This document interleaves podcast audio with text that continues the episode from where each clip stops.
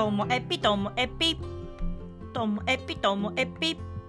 面白から真面目までサクッと聞ける独り言ラジオともえぴこんにちは皆さん。お元気でしょうか？まあ、今日はねあちょっと嬉しかった話と、まあ、そういうもんだよねみたいな感じなんですけど、まあ、何かと言いますとあの私があの担当しています放課後 PP 放課後プレイプログラミングなんですけどもね。あの私たちの活動ってうん活動って言ってるのは NPO なんでねあの本当なんかビジネスの教室とか習い事っていうよりも放課後の居場所っていう側面があったり、まあ、非営利でやってるのであの例えば参加料もねすごく抑えられたりしてるので私自身は習い事っていう感覚で運営はしてないんですけどもでも参加する方は、まあ、習い事のような感覚でやっぱりされてる方もいるんで他の習い事とか少年団との関係で、まあ、年度代わりこう曜日が変更になっちゃってもう通えないって方もいらっしゃったりして辞めていく方もいるんですけどもなんか辞める時にこう理由書くところがありまして、まあ、それが他の少年団との兼ね合いとか、まあ、子供が辞めたいって言うんでとかいろんな理由あるけどあれって正直自分だったら本当は嫌で辞める時って嫌で辞めますって書けないなって自分なら思うんですよ。だからとりあえずなんか曜日の都合が合わなくなったんでとかもしくはま空欄のまま行ける場合は空欄で行ったりとか、まあ、するんですけどね。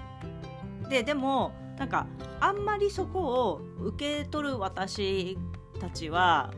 変に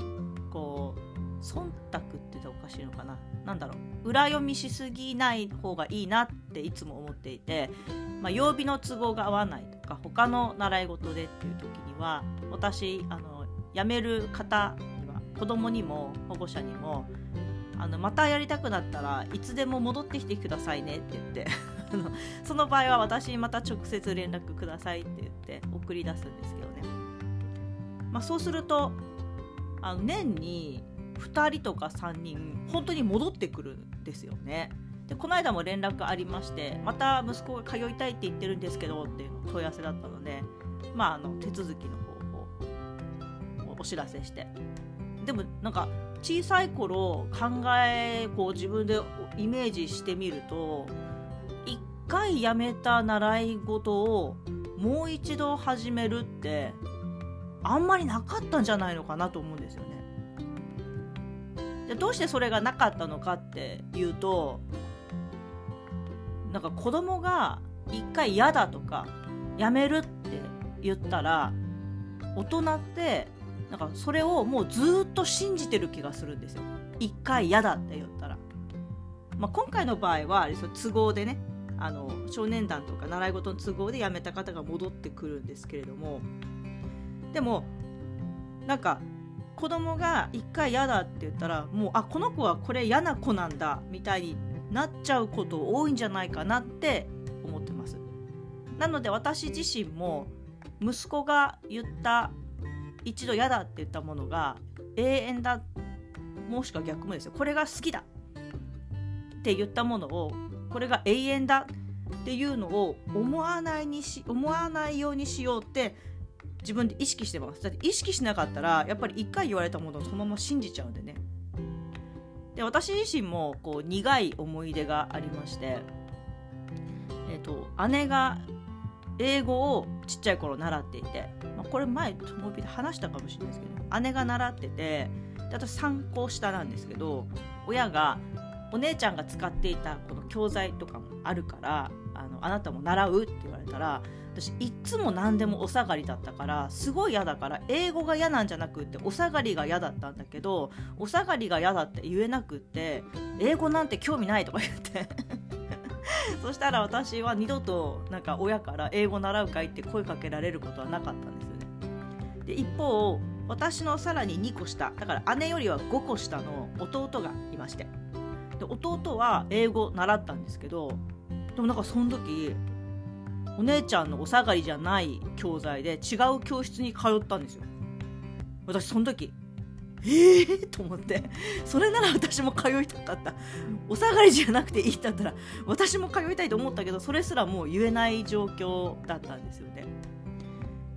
だから親は私が英語のことが興味ない。英語なんて全然好きじゃないってやっぱり思い込んでいまして。ででもなんかそんな話をできるようになったのが大学になってからで大学の時にいや私だけ英語習ってなかったけど英語が嫌じゃなくてお下がりが嫌だったんだ。今だったら英語習いたいと思うんだって。言ったらあの大学時代に英会話教室に行く月謝を半分出してくれたのかな。結構高い月謝だったんですけど半分出してくれて。そういうふうに解決はしたんですけどもこんなふうにしてなんか大人ってなんか子供が言ったこと。でも子供なんていつも正直でいるわけなくってこれ子供だけじゃないですよね。大人だっていつも正直なわけじゃなくってなんか本音が言えなくってわざと強がったりなんて誰にでもあるなってやっぱり思うんですよね。はい、なのうちの息子もあの最初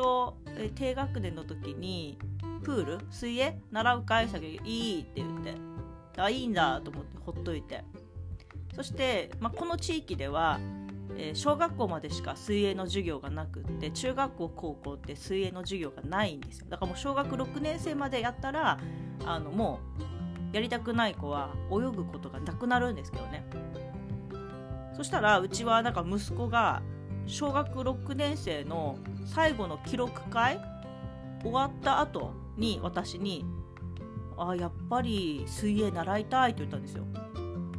びっくりしました私は。正直ね。だってもう学校の授業でないのに習いたいんだと思って聞いたらなんかやっぱりうまくいかなかったから泳げるようになりたいみたいな。可愛いなって思いました。学校の授業でうまくいくかいかないかは関係なく自分があの泳げるようになりたいっていうのを息子がまあ正直に言ってくれたのでそれで半年ぐらいだけかな教室に通ったんですけどなんか割とちゃんと泳げるようになったんでやっぱりこうやりたいと思った時がやる時なのかなっていうのがその時にも思いました。